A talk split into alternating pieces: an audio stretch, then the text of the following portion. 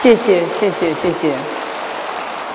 其实我特别熟悉站在舞台上的感觉，谢幕也好，但是今天站在舞台上，面对这么多的观众去聊天去谈，有点回响，稍微压一点点，还是第一次。五分钟前我发了个微博，我说我在国际上做了很多的演讲，但是这么多人还是我出娘胎头一次，所以说。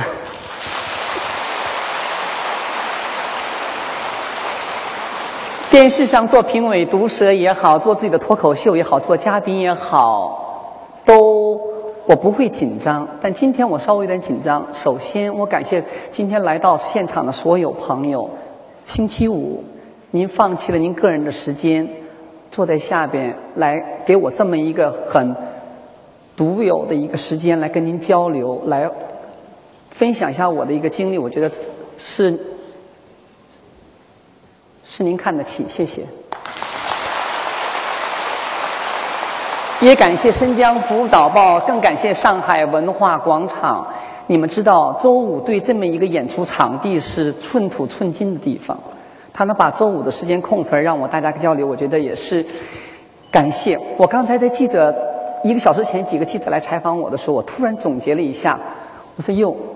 我刚才看那个 VCR 的时候，看我自己以前男孩子的时候，我完全像看另外一个人一样，真是看另外一个人。我的孩子也看过这段录像，他问我说：“妈妈，那是谁？”我说：“那是你舅舅。”完了以后，我的大儿子前两天也读了，开始看着妈妈的半梦的自传，看的。我说：“你该睡觉了，明天要上学了。”他说：“你年轻时候还挺帅的嘛。”完了以后，我说现在呢，我大儿子说风格不一样了。一个十一岁的男孩子，算了一下，我的我爸爸妈妈生我是在一九六七年的八月十三号，那个是我爹妈给我的一个生日。在九五年的四月五号清明节，我自己把我自己又生了一遍，所以说算掐手指一算，今年我正好十七岁少女。真的，女子二八一六嘛。去年我还闷着，十七岁时候我突然觉得，哎呀，这个女孩子长大了，可以见人了。所以今天机缘巧合也到了文化广场，跟大家见了一个面。这个女人出来了，现在很不适应。其实，哎呀，咱们从第一第一个开始聊。你看，我一玩，嗯，好。这个特别像讲课，就是坚持就是态度。怎么讲呢？坚持就是态度，不是我从小就有的。我的小的时候，从小学舞蹈的时候，我一直在犹豫过，而且我一直在多次采访当中说，我说我从小到目前为止，我心里还有那个不安分的因素在我身体里边。小的时候学舞蹈了，但学舞蹈的时候我会好好学，但我心里一点都不甘心我学舞蹈。比如说，我突然看到电视，看到花样滑冰运动员在冰上驰骋，就说：“哎呀，我说我要改行，我要学滑冰。”完了以后，看到一个歌星唱的非常好听的歌，是那时候小时候听的刘文正的歌，我说的：“哎呀，我要学唱歌，我要像刘文正一样那样唱歌。”就是随时随地，我的思维都没有在固定在一个线上。但那些东西都不存在。我在生活的时候，我只有告诉我自己，那我只有把舞蹈跳好，先练功。可能大家可能从直接或间接的看着我的采访，看着我的那个自传，有人看过的，说从小的时候我怎么走上舞蹈这一行的。我没有选择舞蹈。我选择的是舞台，我特别喜欢舞台。我觉得只要给我放在舞台上，大幕一拉开，灯光照在我身上，我觉得我是最幸福的人。所以我选择舞台。但当时呢，部队舞蹈团、歌舞团舞蹈选择了我。如果当时领导给我分配到什么杂技团呐，或者是声乐团呢，我可能我今天的人生路可能又不一样。我可能是一个戏曲演员，或者呃杂技演员呢，或者话剧都有可能。但是舞蹈捷足先登。把一个九岁的孩子给锁定在了舞蹈这个舞台上。选到舞蹈以后，父母是不同意的，父亲同意。父亲带了一点点的传统的虚荣，因为父亲是解放军的一名官员，他觉得当兵挺好的，在七十年代当兵挺好的，而且希望我在部队里有发有所发展。我妈妈是个特别倔强的一个女人，我妈妈说不行，这个孩子要上大学，要学习舞蹈能跳到什么份儿上？尤其在一个传统的朝鲜族家庭里边，男孩子跳舞是大逆不道的。而且在我在我父亲那一家，就是我父亲那一辈儿，他的我的大伯、姑姑或者叔叔也好，可以说是一脉单传。如果剩下一个男孩，就是我了。当时说学舞蹈是绝对不可以的。由于我年龄太小呢，然后我的部队的领导和老师们就知难而退了，就走了，说：“哎呀，那太可惜了。”部队的领导没有看上我。我的小时候，你看我小时候照片，脑袋大大的，单眼皮儿没长开似的。然后部队领导选演员，先选了孩子以后，还要看他的父母。哎，这父亲母亲长得还挺好的，这孩子将来这个按这个基因遗传长得不错。但看我爸我妈个子都不高。然后领导说不行，这个孩子没什么出息，不像个演员。但是我的老师，到目前为止我的恩师，昨天晚上我还梦见我的恩师，他就说，就这个孩子有出息。我也不知道他看到我什么了，来选择我去部队。但是呢，我母我母亲的拒绝，他们只能知难而退了。在那个时候，九岁的时候，我的按照现在的来讲，可能孩子主意比较正吧，我就。采取了一个特别不讲道理的方式，我向我父母绝食两天。我真是绝食两天。当时我就跟我妈妈说：“我说不去了，我书包我也不去了，上学我也不上了。我说我就要当兵。”我妈妈说：“你真是你不知道在干什么。”我说：“我知道。”我就选择这个。我妈妈最后毅然决然两天以后学得好，尊重孩子，跟我父亲商量以后说的：“你必须为你的选择负责任。”这一点其实影响了我现在。九岁的时候，我妈妈就告诉我：“好，我同意你去，但是我们是。”被你的行为所逼到这个份上的，所以你一定要对你的选择负责任。我说那让我做什么？我妈说你写两个保证书。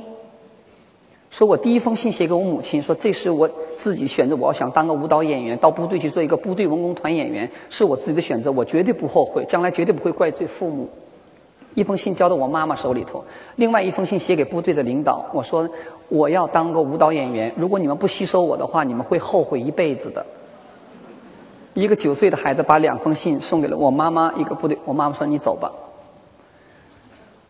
那个时候，其实潜移默化就告诉我，我要对我的任何一个行为和选择负责任的。然后九岁离开部母亲，我们家在沈阳市，我参军的是沈阳军区前进歌舞团。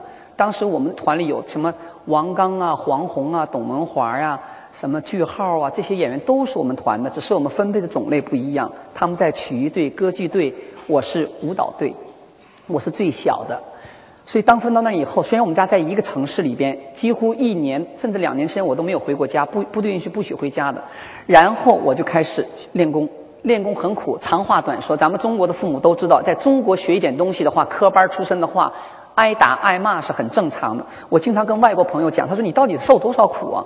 我说你们看没看过那个《霸王别姬》那个电影？陈凯歌先生那个电影，我说那里边教孩子练功，我说一模一样。我说从小我是天天被打，而且我记得我小的时候，我们排练厅是个日本的一个女子学校，它有个俱乐部，完俱乐部有很多的柱子。每天早上我们起来五点半起床跑步，跑几公里，完回来了以后跑热了，大冬天在东北跑热了以后，我们都是军人嘛，每个人都有那个背包带，打背包那个背包绳，然后把我们孩子们全叫到房房间里面，一个孩子一个柱子。房间有三十来个柱子，往底下腿绑上，上面腿绑到上面去，就跟其实就跟上行是一样的，这叫吊腿，就把你的软度给吊起来。前几分钟还好，后五分钟以后，那个房间，如果不知道的人以为那边是个什么房间呢？鬼哭狼嚎的，女孩子们还不好意思哭，就流着眼泪，这样忍着咬着下嘴唇。那些男孩子可不管，哇乱叫，叽哇乱叫的。完，我的老师他就会抽着烟，坐在那看报纸。还有三分钟，一条腿十分钟，十分钟。说这种练练习下来以后，其实我们早上掉完腿以后都不会走路的，就得回到自己的宿舍的小孩得这么走。疼的这个金丝的软度，前旁后腿。如果按照西方现在的法律来讲，完全是对虐待儿童，英语叫 child abuse，就是但在在咱们中国文化里不存在的。在咱们中国文化里，到目前为止，很多家长把孩子送到。什么体工队啊，学说的，希望教练对自己的孩子越狠越好，这样才能把自己孩子培养成才。说这种观念跟西方是截然不一样的。所以说，当时特别，我父母觉得那孩子能能锻炼就好。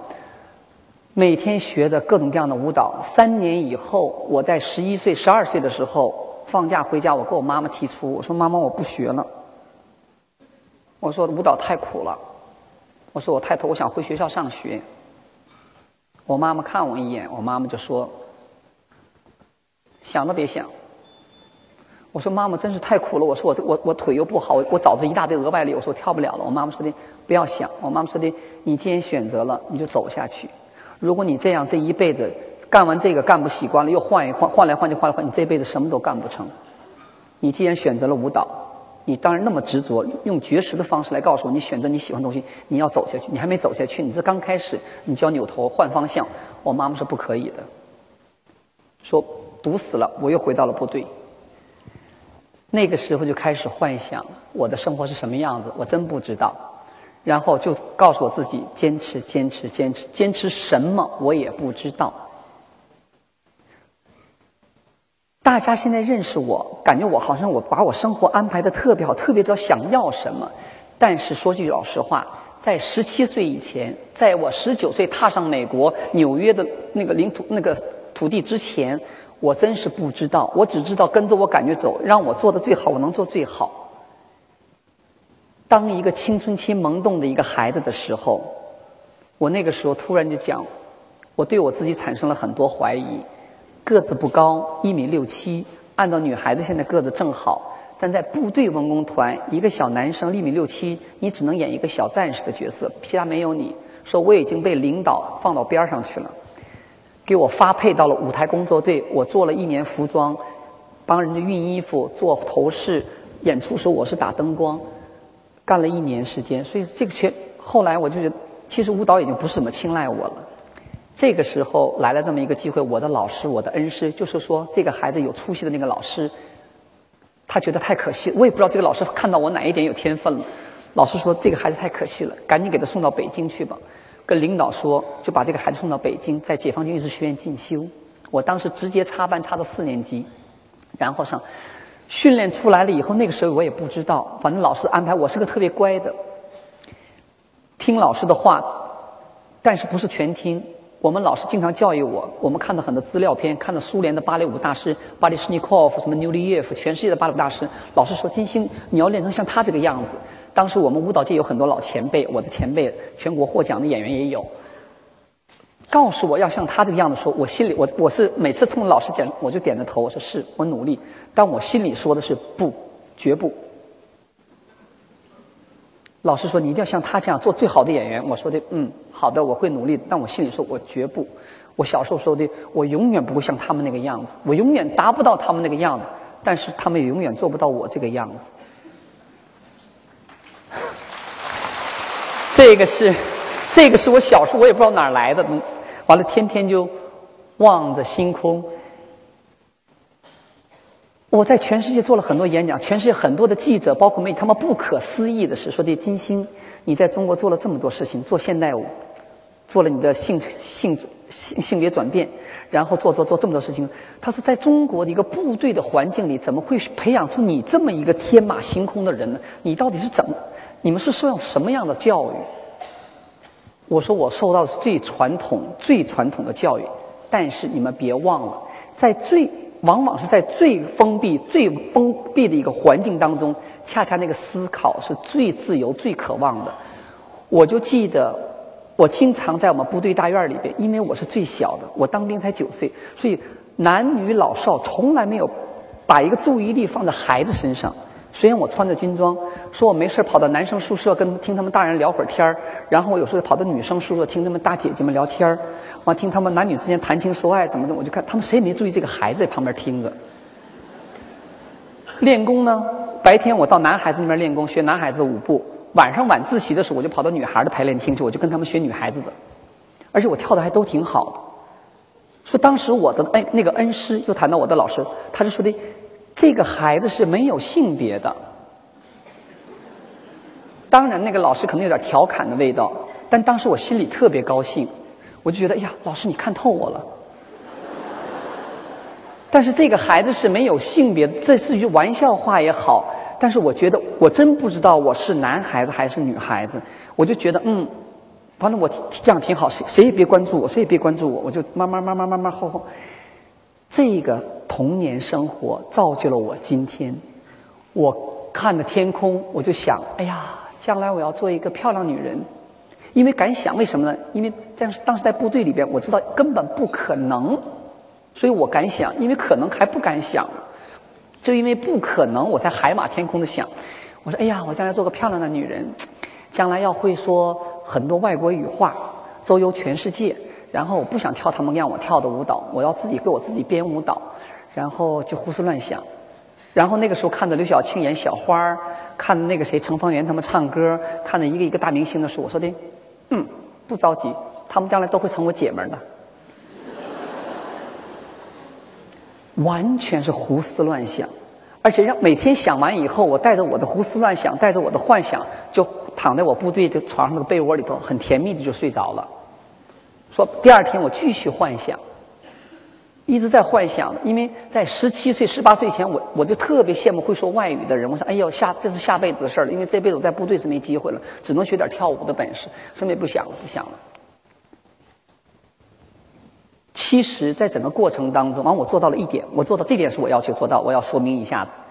当时对自己的性倾向，觉得我到底是男孩子是女孩子。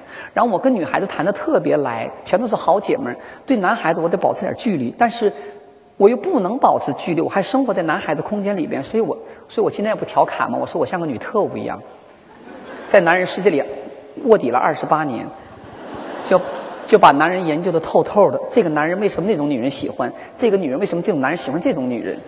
完了。这个男人和这种女人，这种女人在一起多长时间就必须得分开，因为他们俩怎么怎么，我真是研究的透透的，对我今天要做一个女人有很大的帮助。以后有机会我再跟女性朋友咱们慢慢聊。今天时间有限，时候我就咱以后咱们有话题可以聊。我觉得确实，上帝老天也好，让我掌握了男人世界的不说是第一手资料吧。起码是一半的资料我掌握了，所以说，听完之后对自己产生怀疑，我怎么办呢？后来我想，什么也别想，我当时给我自己一个命名，我说：“金星，你你你是个小怪物。”我给我自己说个小怪物。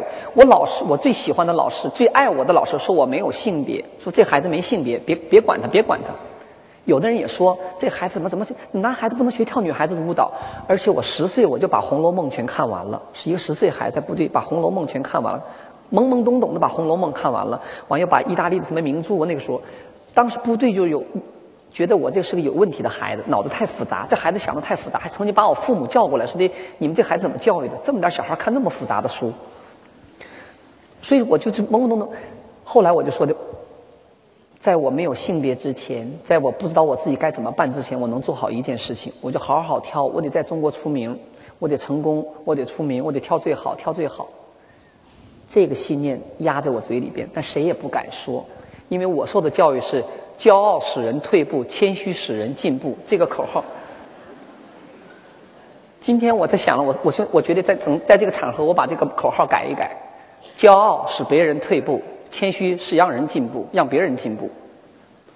时代不一样了，所以说我当时就是不能说有什么想法不能说，我一定要把我自己压住、压住、压住了。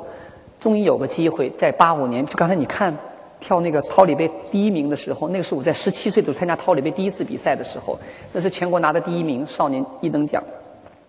当时王光美女士给我颁的奖，我记得特记忆犹新的。王光美女士说的说的，哎呦，你跳舞跳这么好呢。啊，我说的好吗？我也不知道我我之上还有什么标准。反正当时我就，现在我看完这个东西，你想八五年到现呃八五年到现在已经都二十多年了，完全像看另外一个人。但是你从刚才那短短那一瞬间，你知道我们中国在培养舞蹈演员、培养体育运动员的肢体开发、肢体功能的开发上是全世界第一的，因为它已经超限度了。中国人就开发肢体功能的开发是全世界第一的，他已经完全不像人了都。所以后来我我就带着这么一身技术闯到了中国第一个最好的一个所谓的优秀的男演员，然后基于这个成绩，国家呢就又把我派到了美国。到了美国以后，我想改行来着。不要把我想的那么好，哎，为了现代舞拿着奖学金就想改行来着。到了美国，美国给你提供奖学金，有吃有住的，我想赶紧学英语，学完英语就赶紧改行，改行赶上办移民，留在美国就再也不回中国了。真的，真这么想的，真是这么想的，一点都不不谦虚。我当时去了以后，我想，哎呀，怎么办？怎么办？就想，但是呢，当你一句话不会说的时候。美国西什么人也不认识的时候，你能干什么？我只能去跳舞练功。而且当我换上练功服一跳舞的时候，我可以讲个经历。我到了第一次到美国一个学校舞蹈学校去练功去，一进到排练厅，哎呀，俊男靓女，因为全世界的好多舞蹈员全到那边去了。那个男孩子那个身材简直是太漂亮，那女孩子一个性感的，穿的特别好看。虽然我是中国第一名，但是我咱咱的装备不行啊，对吧？外国人，你看吧，他舞跳的不怎么样，他都武装到牙齿上去了，都从头到脚简直最最装。我们就简简单单换上衣服，完我就往后站。上课，老师说上课上课上课了，我很谦虚的，也不知道这边人跳的有多好，我就站在最后一排，跳跳跳。十五分钟以后，我因为我一做起动作来了以后，那帮外国人看，哟，这哪冒出来这么一个人？跳跳跳跳，过十五分钟以后，他们全跑我后边去了。那一瞬间，我突然发现舞蹈是我最擅长的。这么多俊男靓女们，最后他们带着你佩服的眼神，他们的身上的服装也不发光，他就看着你。哎呀，这孩子，这个男跳太跳太棒了！我是那个中整个教室都是我中心的时候，我突然觉得，我手里拥有的只有一个东西——舞蹈。哪怕我不会说英语，哪怕我什么都没有，我可以征服这些人。回家以后又想。别改行了，还继续跳吧。就开始又回去了，开始准备。当了半年的哑巴，一句话不会说。不瞒您说，在中国也刻苦学过英语，拿着新概念的本从来没学超超过第二课的。老在第一课、第二课、第一课、第二晃来晃去的。完出国的时候就三句英语：Excuse me, Thank you, Bye Bye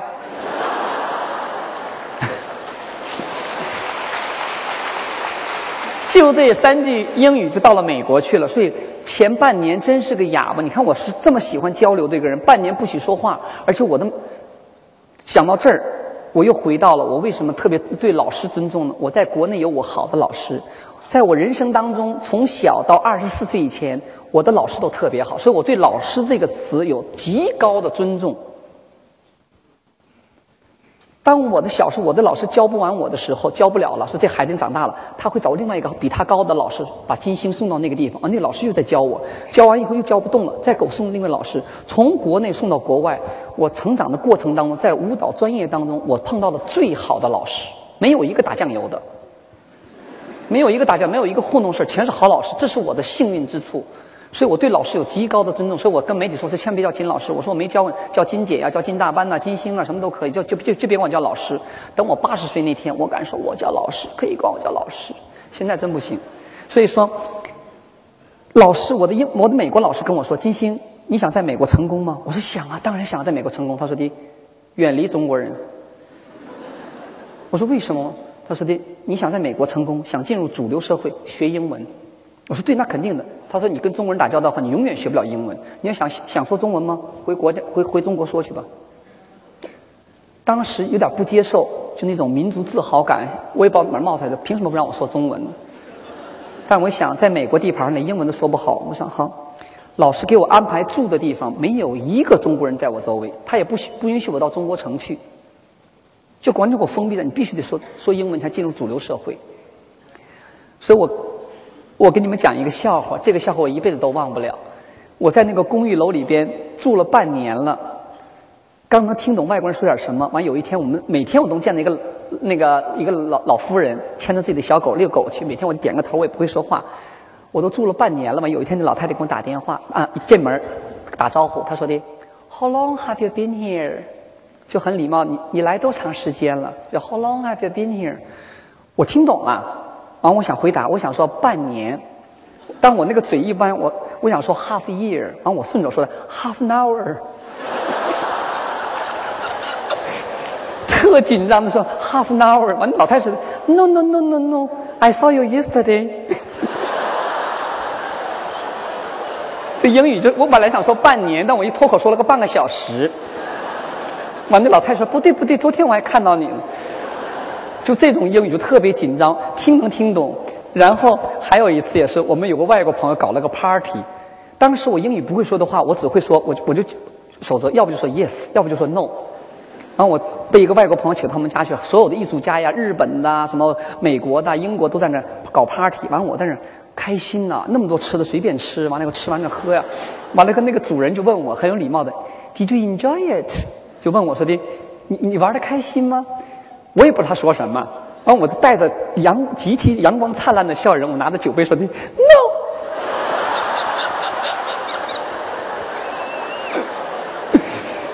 人家问你说你喜不喜欢，你开不开心？完，我想我也不知道他说什么，我就随便 no。完，那人明白我一一句都没听懂，他就摇摇头就走了。这都是我在国外英语闹的笑话。最大的一次笑话，因为英语确实没长进呢。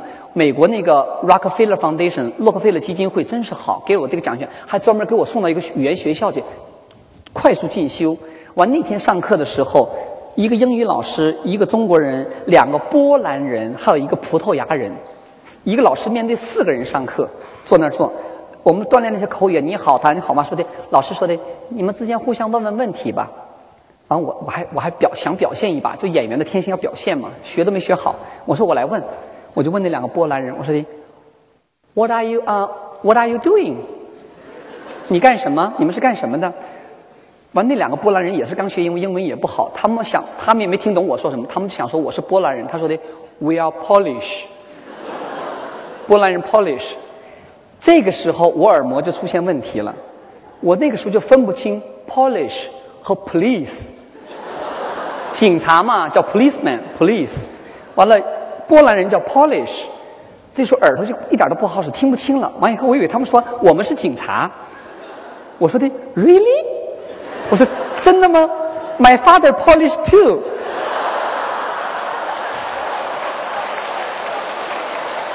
我说我爸爸，我想跟他说，我我我听了他们说他是警察，因为我爸爸那时候已经部队下来了，在公安局嘛。我说 My father Police too。完这两个波兰人看我怎么也不像波兰人呢？他说的 No no no，You don't look like a Polish。I said Yes，My father is Polish。整个这个语言关键，后来我觉得，哎呀，这个语言发现太重要了。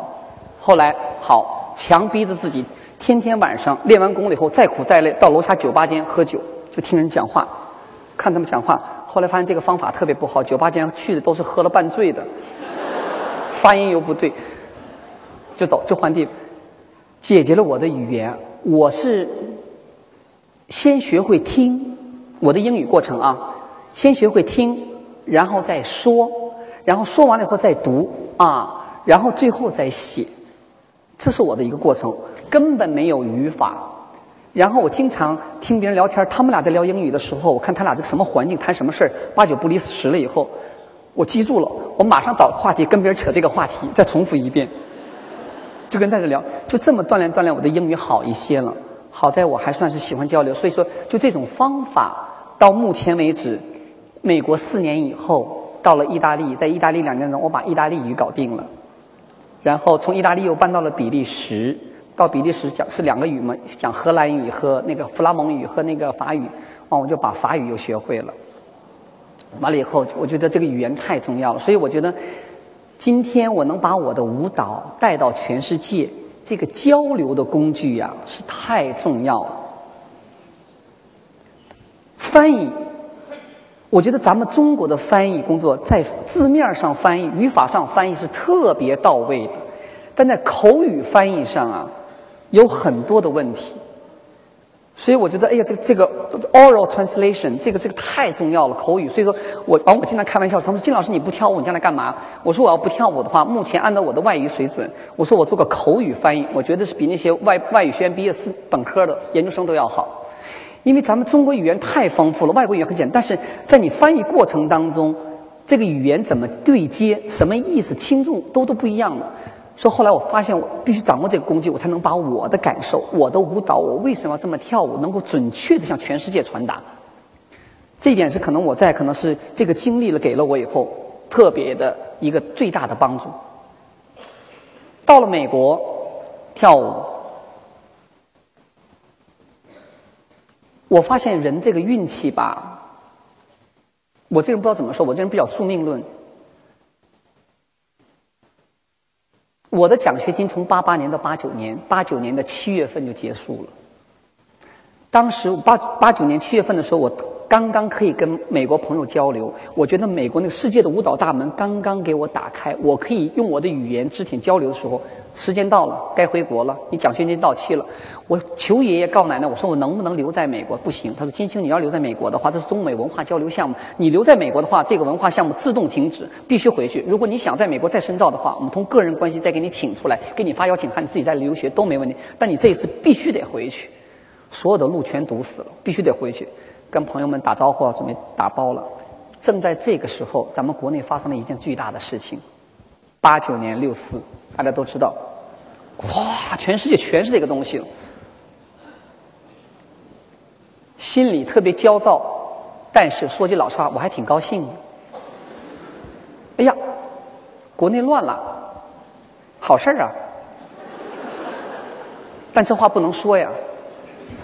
然后就给我们国内那个舞蹈学校打电话说的，现在我奖学金到了，我说的国内现在形形势这么不稳定，我说我再学一学吧。他说：“哎呀，行，随便随便，你愿怎么学怎么学，随便。”就不管我了，部队也不管我了。完，他们就说了：“那我不管，我们文化交流，你的奖学金到期了，我们没有钱再给你了，你自己想办法吧。”我说：“没问题，我可以跳舞挣钱，没问题，没问题。”完，美国那个洛克菲勒 Foundation 他一看说的：“嗯，现在可能局势不太稳定啊，各方面你再多学两半年嘛，又给我延续了半年的奖学金，就留在了美国。这个时候，小布什他爹，老布什，这老头挺鬼的。”你知道为什么挺鬼吗？其实美国在各个方面文化占领方面，文化话说的狠一点，在文化侵略方面做的是最到位的。当时我包括咱们中国有一批将近有三百名拿着 J one 签证的 J one J one 这个签证的全都是中国各个领域高精尖的分子，美国主动给你钱，让这过这帮人到美国去进修。当时包括你知道谁吗？科学界我不知道了，演艺界陈凯歌也在这里头，谭盾我们都在这里头，陈凯歌、谭盾、曲晓松啊，包括中国现在很多人都是在这个讲学，我也是其中一个，我是学舞蹈方面的，所以我们去了一批人。当八九年那个动乱开始了以后，老布什马上下了一道命令，拿着 J 湾签证几几年之前到美国的这些人，中国这些高精尖分子三百名，全部可以留在美国。唯独一个条件是，他们必须在美国国土上待到九四年啊，九一年、九二年，对，待到九四年，待到九四年一月份以后，可以自动转为美国绿卡。那这个对中国很多去留学生很大的诱惑的，你知道吗？在美国，但是条件是这四年当中你不许回中国，不能到外国去，只有在美国工作。明白这个意思了吗？就这些优秀的人才，你直接在美国，在他就变在这里面工作了。确实很诱惑，拿绿卡换绿卡，一旦我拿到美国的身份，我就走走自由了。所以当时我九一年我离开的时候，美国人他们觉得很多不可思议，说你疯了，你再在美国再待几年，你就可以拿到美国绿卡，你拿到美国来，你愿意干什么干什么。我心里我就想，我说我这个人从小自由惯了，我说的我不能用一个小本本把我给束缚住。那个时候我有很多的演出约，因为我跳的确实不错，全世界。找的像我跳几个还有，但是当但是跳确实挺好，我自己夸我自己跳挺好的。然后欧洲的演出商也请我去演出，但是我要拿那个绿卡，我就不能到欧洲去演出，只有在美国待，在美国服务演出。我说不行，我要去欧洲去。我说这，如果这个小本本限制了我，我说我绝对不要了，不要了。说当时你们看过我自传的时候吗，我不还有一次婚姻吗？叫假结婚，在美国我结过婚一次，二十三岁的时候结婚。跟谁结婚呢？跟我一个同学，他女朋友，就我们一起跳舞的一个男孩子。完，他的女朋友大学毕业了，他到纽约来找工作、找房子，没地方住。我当时还算还算是还算富裕吧，我那工作公寓挺大的。我就说的，哎呀，没地方住，搬到到我这来住嘛。我的房间也大，我就开个玩笑说的，那咱俩结婚吧。我说的，你有房子住了，我拿绿卡了，这不两全其美吗？完，那个女孩子呢，跟她男朋友商量商量，说挺好的。所以说，这是我人生第一个婚姻，但这个婚姻完全就跟那电影绿卡一样，假的。我们三个人，她男朋友陪着我们俩去登记结婚，完了我们三个人拿了冰激凌，吃完冰激凌，我说美国的法律乱七八糟的，就这么结婚了。完就开始，移民局就开始天天上，完我和那女孩天天背，你爹叫什么，你妈叫什么，你你奶奶叫什么名字，我全要倒背如流。完我得告我们家的名叫什么，因为移民局会分开调查你们两个到底是真的结婚。包括那女孩子今天早上穿什么内裤，完我穿什么内裤，我都告诉她，因为移民局会抽查的。后来我说：“哎呦，烦死了，烦死了！”我说：“这首先就胆儿突突的，因为是假结婚，拿个绿卡，这这假结婚要查出来不也犯法吗？不行不行，太太吓人了。”完了，一天问法问法的时候不要了，我说什么也不要了，我说烦死了，我说最烦这种东西了。后来就要搬到意大利去了。到意大利的时候，这个时候美国人就跟我说了：“说的，你疯了。”全世界，你想跳现代舞，想出名，只有在美国。我心里知道，美国的现代舞发展的最好。但我真是那我那个不安分的小兔子，在我心里就不安分。我说我要到欧洲去看看，因为美国只有两百年的文化，我要看看美国这个文化从欧洲大陆移民过来，他们的根儿是什么样子。这是我的好奇心。我知道美国发展的很好，有无数的机遇，干嘛的？我想看那根儿到底怎么回事儿，因为没去过嘛。从从东方文化到了北美文化，然后我说到欧洲去。当时我还挺倔的，我这个人嘛挺倔的，碍于面子，完了跟那个美国那个给我奖学金的那个负责人说：“我说我告诉你，我说我偏要去欧洲，我还不回纽约了，我就不信全世界只剩纽约了。我说我将来再次回纽约的话，一定带着我自己的舞蹈团，我连自己连回都不回。其实给自己下了个毒咒，就二十年不回，就是不回纽约，一直到到我带我自己的舞蹈团才回纽约去了。”说前两天你们看《鲁豫有约》的时候，我我谈到这个问题，这个约我忍了二十年。我从九一年以后离开美国，我就再没回过美国。我姐姐是在美国生活，已经是美国人了，但我都没有回过美国看望我姐姐。我说你要想看我，你回中国来看我这边来，这样。后来我就说的，好，二十年，去年终于带着金星舞蹈团走到了纽约的舞台，是纽约请我回去的。所以我觉得这个其实本身就是我那个坚持。有些我的坚持不是很明确，但我那个坚持在我心里一直是很稳定的。坚持把我带到了这一这一切东西。下面我就从坚持谈到了这个不做苦行僧似的艺术家。第二，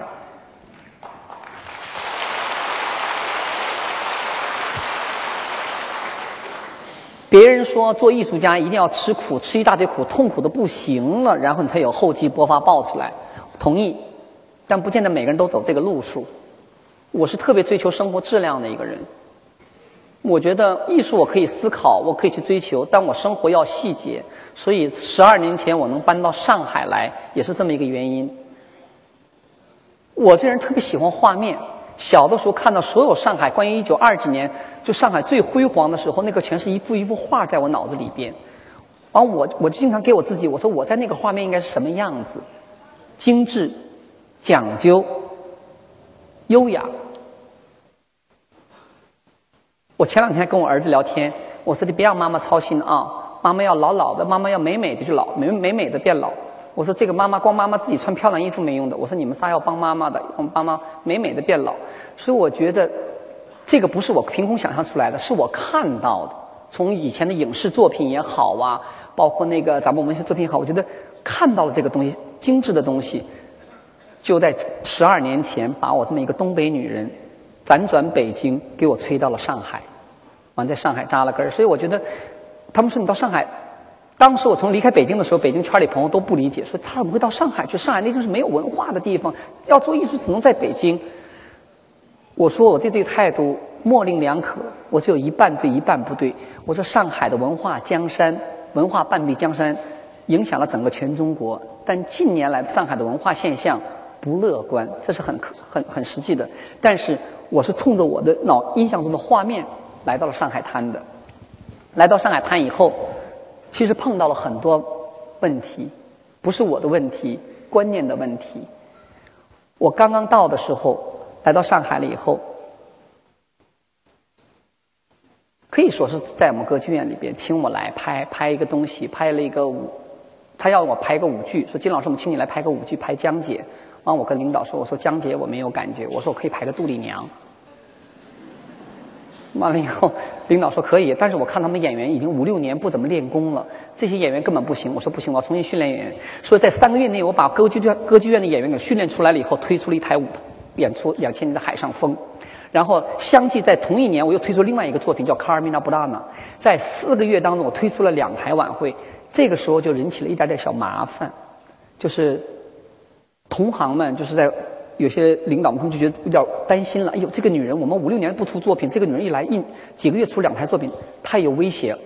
走走走走走走，想办法给这个女人赶出去，把这女人挤出上海滩。不行不行不行，大家都不做事，我们相安无事都挺好。这个女人一做不行。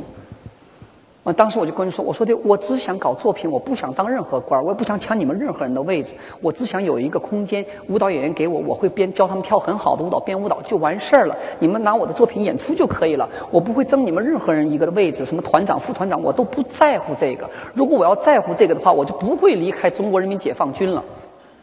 我说我离开中国人民解放军，说我已经是大校干部，两两个杠四个星了。如果我在意这个话，我就不离开，不离开不，我一辈子可以。”坐到那个位置，我说我不在乎这个，但是后来我就我脾气也倔，我当时一拍桌子，我说我还不走了，看谁在上海滩混得好。当时我这个倔脾气，我的舞蹈也感染了一些年轻演员。当时从歌剧院出来七名演员，放弃了国家待遇，说的金老师，我们跟你走。我从北京带了三名演员一起过来的，十个演员开始建立了上海金星舞蹈团。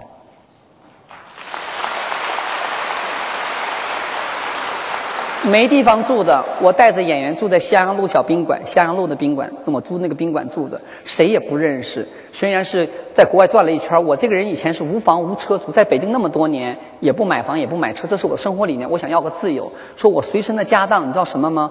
存折里一万块钱不到，三个皮箱，这三个皮箱里装着我周游全世界我喜欢那点破衣服，漂亮的鞋呀，漂亮的衣服，拉着三个箱子就来了。我当时到了上海的时候，已经三十三岁了。两千年的时候已经三十三岁了。所以我今天我对我的很多学生说：“我说你们二十一二岁就想买房，就想养房子，给自己锁在那儿。我说你干嘛呀？老天爷给了每个人最好的、最公平的礼物，给每一个人，男男女女、老老少少，最公平的礼物就是你的自由。”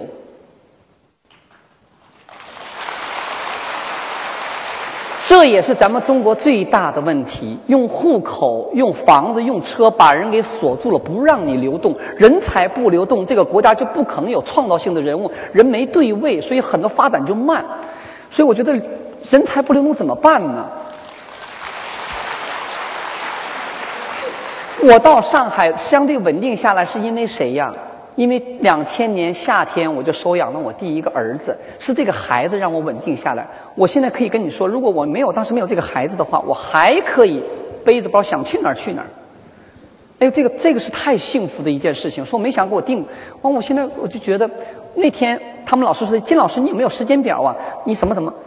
我说我从二从小学学艺学到二十四岁，人生两圈我周游世界学艺，从二十四岁。到三十四岁，我给我的时间是努力付出，别想得到，给你就给你，但一定要付出到头了。付出。从三十四岁开始以后，慢慢开始在做自己想做的，可以建立自己的生活。如果给我这么一个时时间表的话，我是这么一个时间表，所以我就开始走。但同时，并不是说我为了艺术我什么不要，没有，我特别讲究我的生活，怎么吃，怎么住，在我的能够把握的范围内，一定要这样的。包括我在家里对孩子的要求、房间要求啊，我讲究并不是我特别讲那个生活。我觉得，与其说上十句话告诉我儿子中国文化怎么回事，我还不如把一个明代的家具就放在旁边。他坐在明代家具里玩他的电脑的时候，他知道这个家具是明代的。他躺在那个榻上，躺那个抽抽那个那个那个那个就那个抽大麻那烟床上，他说的我可以告诉他，从中国曾经有这种文化。鸦片战争时候，人们抽大烟就是鸦片床。各种各样，他在他潜移默化当中，所以对这种质量要求，是我特别讲究的。别人说的金星已经腐化，他已经完完蛋了。艺术家哪有像他那样的这么讲究穿，那么讲究干嘛？我说不，这个跟我艺术思想一点关系都没有。其实我想的更多，所以说我觉得这个跟我做艺术一点都不反，反而我想的更多。所以说今年如果你们上海的观众可能看到，我要有个作品。在十二月的二号、三号，我会在东艺上演一个作品，叫做《不同的孤独》。这个作品我已经酝酿了，酝酿了三年，从零八年开始酝酿。零八年奥运会的时候，我带着我们全团演员去了内蒙古大草原。我在那儿，我经常开玩笑说：“我说我属于避孕一族的，避开奥运。”完了以后，到了那个草原上，跟牧民生活了十天，我就赶回来了以后，我就突然看到想法了。所以我就我的演员跟我说，他们从来没到过草原。我小时候还去过，当兵的时候还去过。后来到草原，我一个演员跟我说，他说：“哎呀，金老师，草原上的苍蝇都比城里人干净啊。”我说：“草原空气干净啊。”所以我这个作品探讨的是不同的孤独，在内蒙古大草原上，几里几里只有一个牧民，一个人都没有，但他那个孤独是特别的饱满。他跟云彩、跟风、跟草、跟牛粪、跟羊交流的，唱着他的长调啊，他那特别孤独，没有人跟他交流，但他那孤独特别饱满。我们城里人、大都市里人的孤独是特别狭窄的，比较冷的。哪怕我们挤在一个公交车上或地铁上，大家都挤成那个样子，但是一点关系都没有。说这个孤独是比较封闭的，所以我想把这两种感受放到我的作品，叫做不同的孤独。其实并不是批评哪种，只是我们所处的环境不一样，说我们面临孤独的态度不一样。所以其实这些我我天天在思考。别人问我说你的创作灵感在哪里边？我说我天天就看人。我我特别喜欢观察人。每天到每到全世界各个城市以后，我把我的行李放在那儿以后，我不去博物馆，因为博物馆不会跑的，它永远会在那，除非有特别好的展览，我去了。我先找城里边就是当地人最爱去的广场、咖啡酒吧，我干着喝咖啡，我观察他们那个人，那我就知道这个城市的节奏什么样的。比如说在中国其他城市也是，我就观察人，人是给我最大灵感的来源。每个人的节奏，每个人的方向，这个节奏特别大的来源。所以我觉得，生活是你对有多敏感，而并不是你要受多大苦，完了以后给自己压迫的不行了，有个爆发才能搞出创作来。我觉得我不是那么一那么一个艺术家型，所以我说我绝对不做那种苦行僧式的艺术家。我的苦，我的孤独是在我自己的，只有我自己知道，只有我在舞台上那一瞬间我知道。但好在舞台上那一瞬间，给我释放了。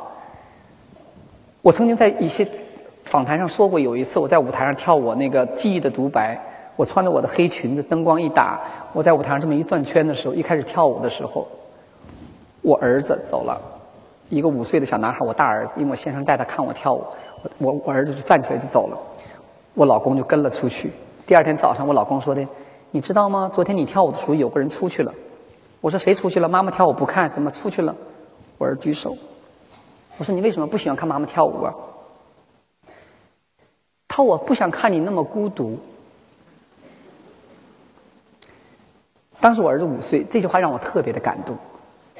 后来，现在儿子大了，心理承受能力好一点了，他知道妈妈在演戏了，他也能承受了。但当他五岁的时候，他真是不想看到妈妈那么孤独。我说的，我说那一瞬间只有妈妈的。我说每个人都有孤独。我说你看，妈妈陪你睡完觉了，完了以后，妈妈回到自己房间里以后，那个瞬间就属于你自己的。每个人永远和孤独在一起，但只是把你把孤独变成什么？我说不要害怕孤独，我们都有孤独的时候。这个孤独你怎么变成你自己的朋友或者邻居或者你的爱人都可以，但不要害怕孤独。哦，妈妈只是把妈妈的孤独放大了，因为妈妈有这个职业是舞蹈。我把我的孤独给叔叔阿姨们看，阿姨们可能也能感受到妈妈那个孤独。说这种其实这种孤独恰恰是我自己。记者朋友们。问我说的金老师，你好像老那么阳光，那么灿烂。我说没有，我哭过，我无奈过，被人骂过、骗过、敲诈过，怎么怎么怎么怎么都经历过，跟跟所有带大家每个人经历是一模一样的。而且你们看的电视那方面，只是那个电视需要我那么去做，但并不是我去演那个东西角色，只是我把我那一一部分给了媒体，都一样。所以后来就慢慢从这个艺术是我追求的，但是在我有孩子之前。我是比较自私的，怎么叫自私呢？我只想我想成功，我觉得我我一定要告诉全世界，我这么努力从男人做到了女人，我一定要告诉全世界我是多么美有魅力的女人，多么好的舞蹈家，哭着喊着，就找方法来证明自己的价值和魅力。谁改变了这一切呢？就是我的家庭。